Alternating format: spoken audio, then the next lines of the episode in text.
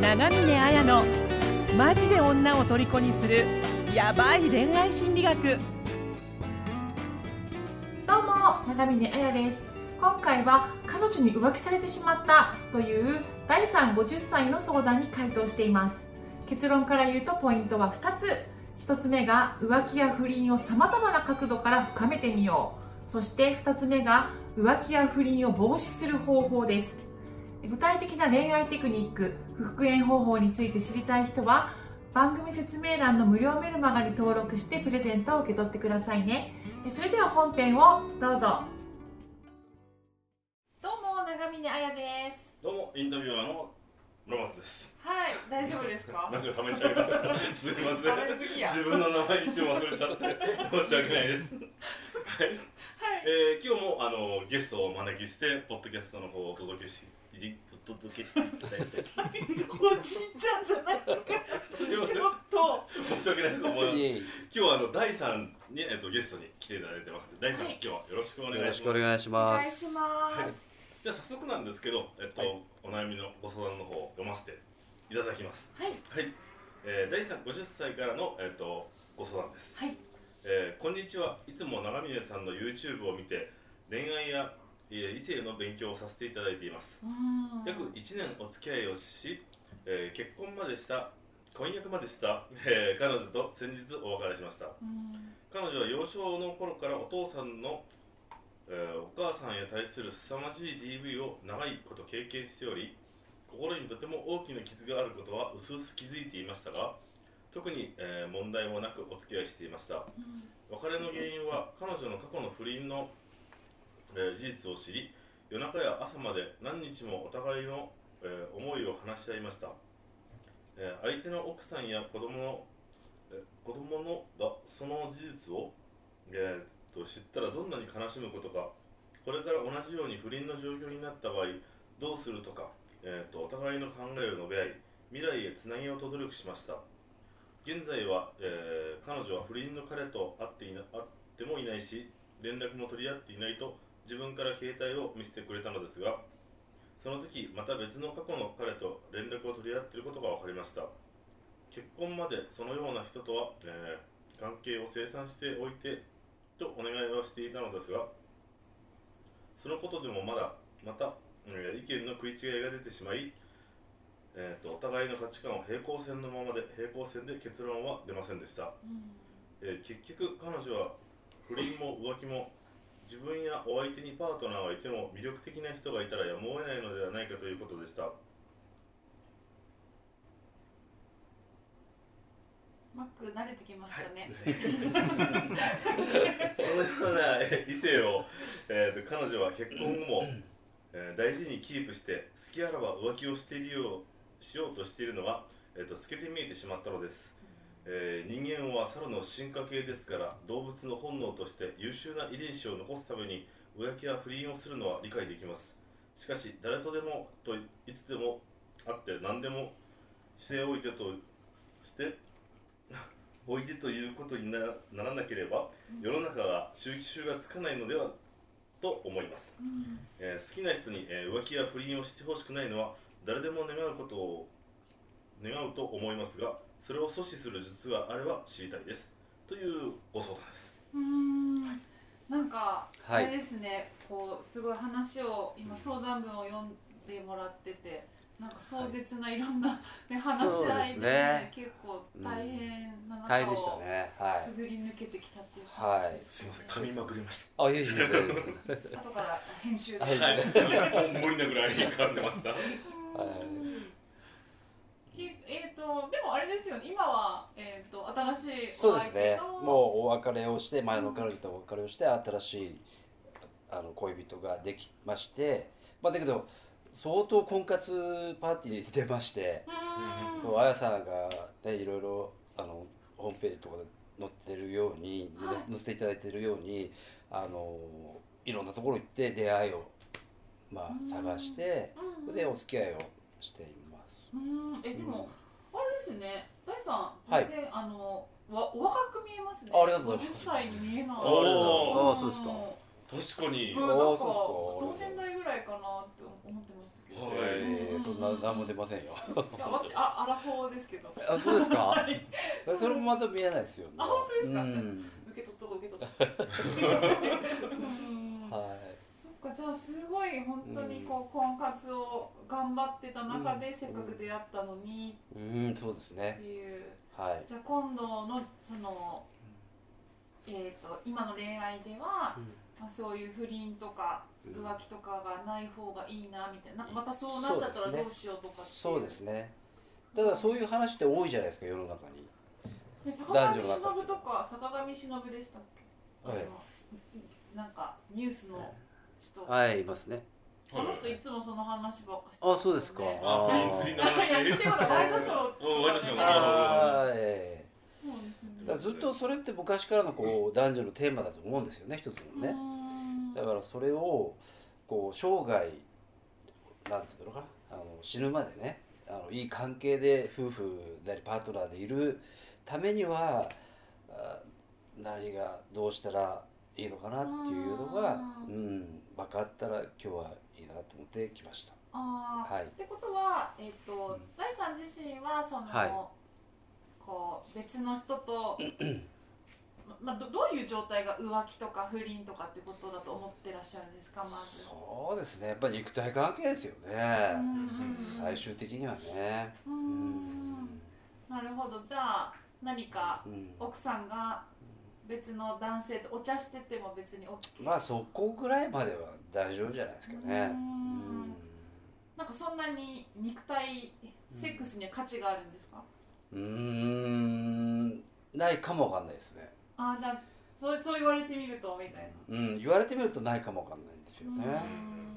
うん、だからそこはじゃああとは僕が許せるかどうかの問題になるのかなと思いますけども、うん。ただあの一生添い遂げる夫婦だって世の中にいますからね、うん。その人たちはどうしてるのかなと思って。まあでも結構相談入っても、入っても別にその仲はいいけど別の人とっていう人もいた まあそういう人もいますよね。だからうん、うん。まあその第三が何を望むかなって。だからね結構私すごい大事で、結構その第三自身が浮気や不倫は間違ってるとか、まあ、悪いものっていうふうに多分思ってるんだろうなって、うん。ななんでそう思うのかな？うん、あの人間の本能としてはしょうがないんだと思うんですよ。ただ、やっぱりこう好きだったらこうしてほしくないなっていうのは純粋にあると思うんですよ、うん。そこだけですからね。村本さんもそうですか？はい。なんかねなんか味方がいっぱいいた方がいいかなあ浮気してほしくないってことですか？そうそうそれはしてほしくないそれはそうですよね。それはそうですよ、まあ、それはもなんかあのなんですよね、恋人がずっといないんで想像がつかない。うそこですか。浮気って何だと浮気って浮気ってあれ？あれ？一人付き合ってるのにち違う付き合い人ができる？うん。そのだそういうのは若い頃に経験しておけばいいと思うんですよ。だもう年取って僕ぐらいになったら穏やかにね。もうあと30年ぐらいしか生きられないわけですから、そしたらもう穏やかに そんな心配せずに生きたいなって思うんですよね。なんかそのじゃあ、うん。あいその自分のパートナーが肉体関係を持つっていうことがうん。穏やかならぬ気持ちになるうそれはありますよねやっぱり。うーん。うん。そういう気持ちを味わいたくないっていううん感じもうもう嫌ですね。うーうん。ん若い頃はそういう話とか経験とかいろいろ自分もしてきましたからはい。もういいかなと思うんですよねそういう経験は。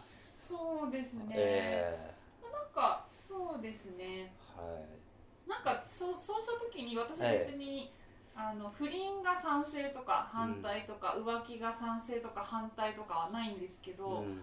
あのまあいろんな相談を聞いてきてるじゃないですか、うん。なんかこの人にとっては、えこの浮気ってすごくいい、その人の人生を変えるすごくいいきっかけだったなっていうふうに思うところもあえるし、いやそれはただ自分の心の穴とかを埋めるために相手を利用してるだけだな、それだったら良くないんじゃないかなっていうような、まあなんかいろんなものがあるなと思ってて、だから自分は一概にうん。いい悪いっていうのはよくわからないなっていう時になんか今一度その浮気とか不倫って何なのっていうことをあの好奇心を持って検証してみると私面白いのかなって。そうですね。だからいろんなそういう本もちょっと読んだりしたんですけどあどんな本読んだんですか？どんな本？ちょっとちょっと私もなんか紹介してあみたいなと思ってーな中野信子先生の不倫とかね中野先生のね中野脳脳科学者の中野信子さんがいらっしゃるんですけど、そういうの方の不倫の不倫っていう本があって、まあ、その中にも、まあ、しょ DNA だからしゃしょうがないでしょうと。これは。うん、だけどもじゃあどうしたらいいのって言ったらもう法律変えるぐらいまでいかなきゃしょうがないよねみたいなことを言われてるんですよね。そうですね、一応だから恋愛してる時には何かルールはないけど、一応民法上に、そうですね。うん。自分その結婚相手の心と体は独占してもいいっていううん。独占禁止法があるはずなのにうん。独占してもいいっていう法律なんですよね、うん。結婚っていうのは、うん、そうですそね。れもすごい、まあ、そそれって結婚の制度上のことだし、その結婚っていうその制度とえーっとセックスっていうのは体のコミュニケーションじゃないですか、その体の動きと恋愛感情っていうのは心の動きですよね、だからこの体のコミュニケーションと心の動きをこの結婚っていう契約でワンパックにするっていうこと自体が無理があるんじゃないかなっていううんところもありますよね。うん。もう古いんですよね。多分。古手を言うよりはその、むそもそも無理がある。パック パッケージングできないものをパッケージングしました、みたいなうん。ところもあります多分そうしないとちょっとこう収集がつかなくなっちゃうんだと思うんですよ。こう世の中にそういうのがあまりにも多すぎて。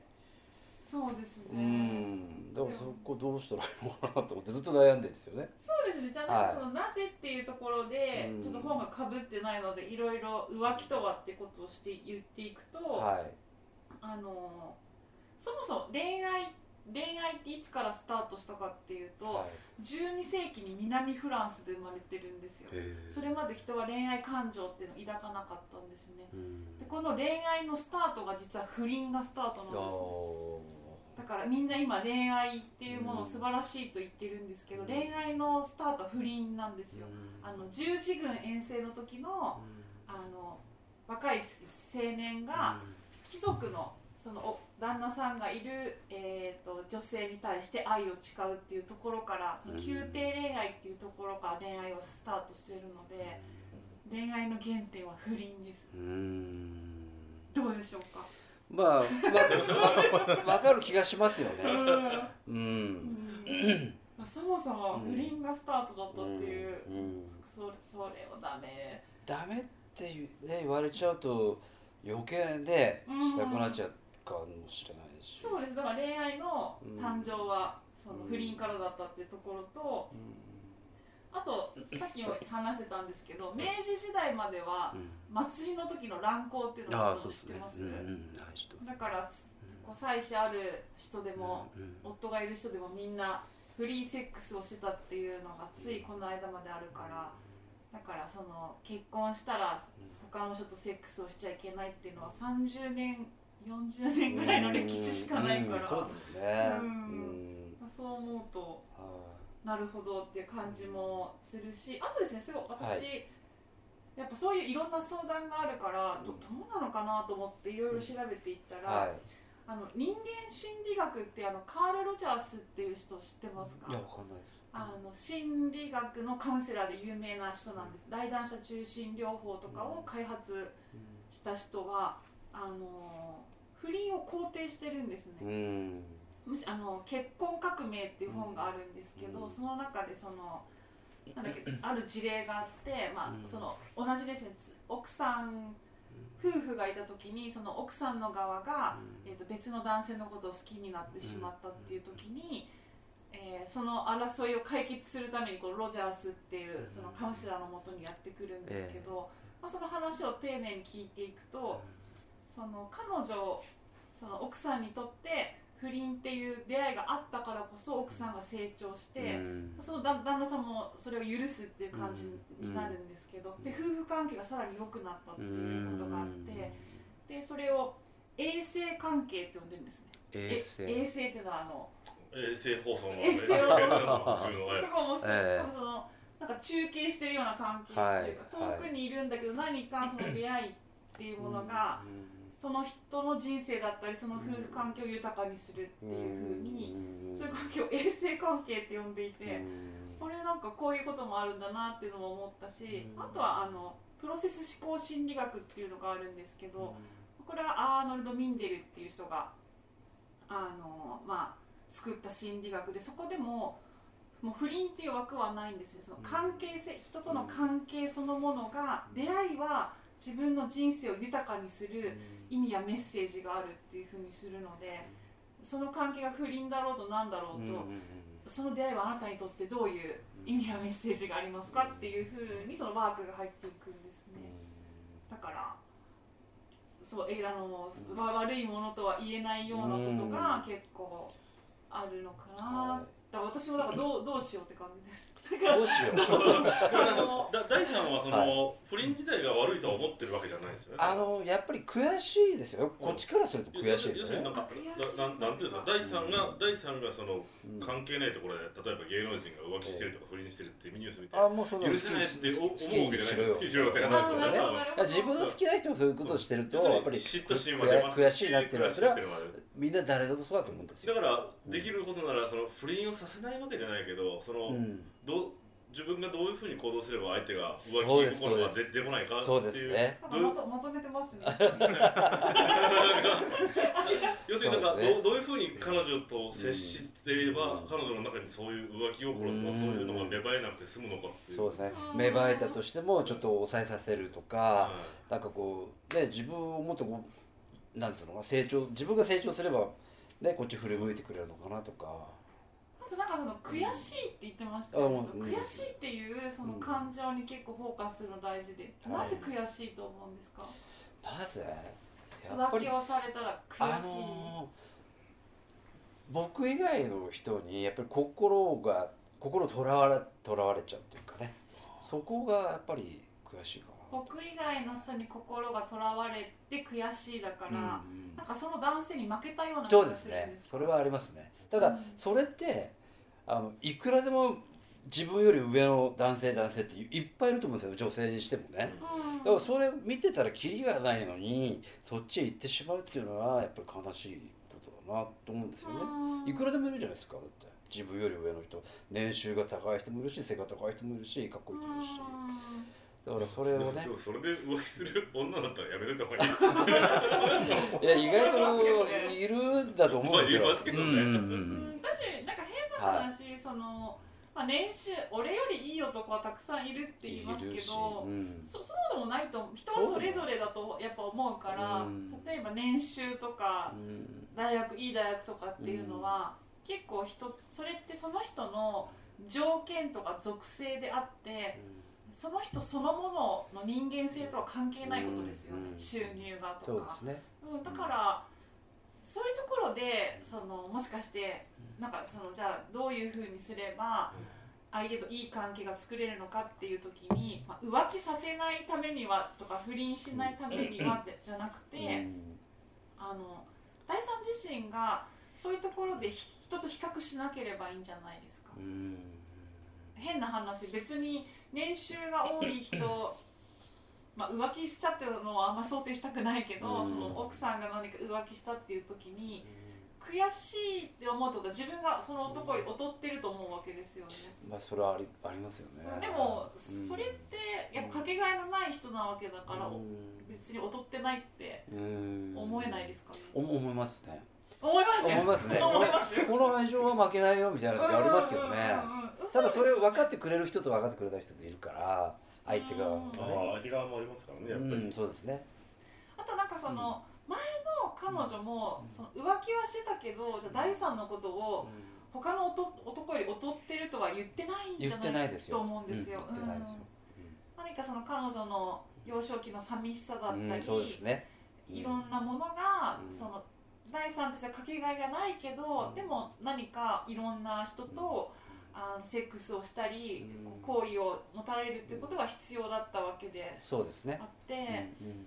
だからあの、まあ、浮気しない方法って答えにはなってないけど、どんなにそのこれからお付き合いする人がそういうことになったと例え、うん。そこはなんかもう避けられそうに先どうどうなるかわからない感じはするんですよね。でも元カノさんもちょっと特殊ですねでちょっと特殊なんかここら辺なんかちょっと知り合いがふわっと出てきました。ああのそう方ですかそういう特性。そういう特性のこうお大きい人と小さい人と人間っていると思うからうん。やっぱ人を選ぶっていうのも大事なのかなって思いますけどね。それもあるかもしれないですね。だからほん、本当にうん。浮気とかしない人ってやっぱいると思うんいますね。ですごいうんそのそういうことはカチッとするわみたいな。うん。そういうのも大事だと思うし、うもしたとえそうなったとしても、はい。自分俺はかけがえのない男だというふうに思っていいんじゃないかな。だからはい。その前の彼女もん。大さんのことはかけがえのない人だってい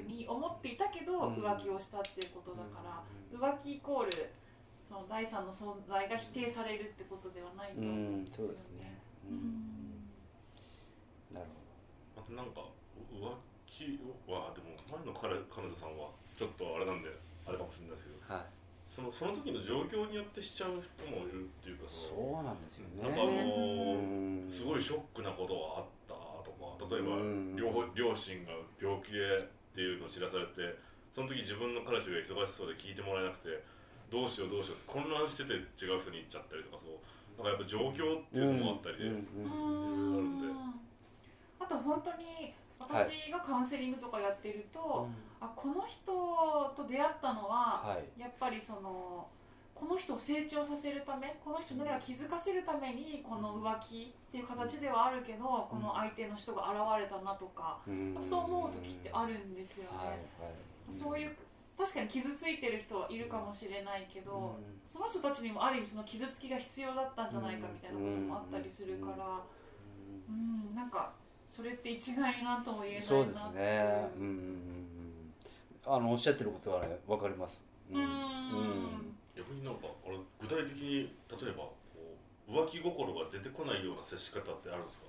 心が出てこないような接し方ですか、はでもあの本当に思うのが疑いは疑いを引き寄せるし、うん。あの引き寄せの法則じゃないんですけど、うん。やっぱその例えば私よく共感をしましょうとかっていうのって、みんなその人の気持ちを分かろう分かろうっていうふうに、この人どんな気持ちかなってなるんですけど、実はそうじゃなくて自分の内側に悲しみがあるから悲しみってことを自分は理解してるから相手が悲しいんですって言った時に悲しみだっていうふうにこうそういうのシンクロニシティ。自分の悲しみと相手の悲しみがこう重なるってことですねだからあの疑い自分の中に内側に疑いがあれば相手の疑いと共鳴するっていうのは本当よくあるんですね。だから第三自身がいつもうん。そのこいつ浮気するのかなっていうことではなくて うん。いつも自分の内側の愛とつながっていようとかうん。いつもその喜びである僕でいようとかうん。誠実さっていうのを表現しようと思ってれば相手のそれとはそれと共鳴するっていうことはあるから、そうですね。はい、うん。そういうふうに接するっていうのはすごく大事だと思いますね。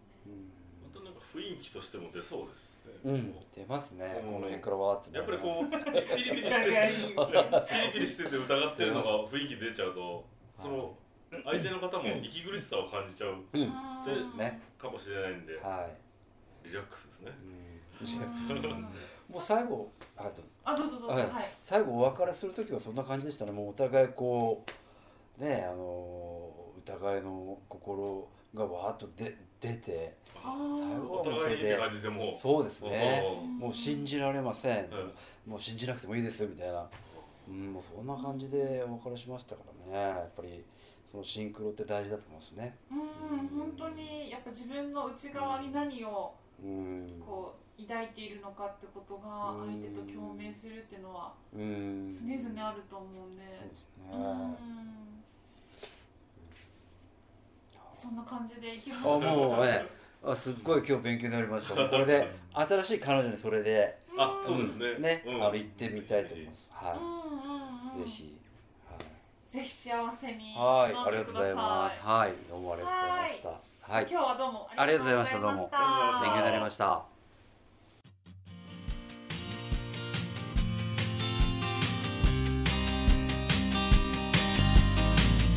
本日の番組はいかがでしたか？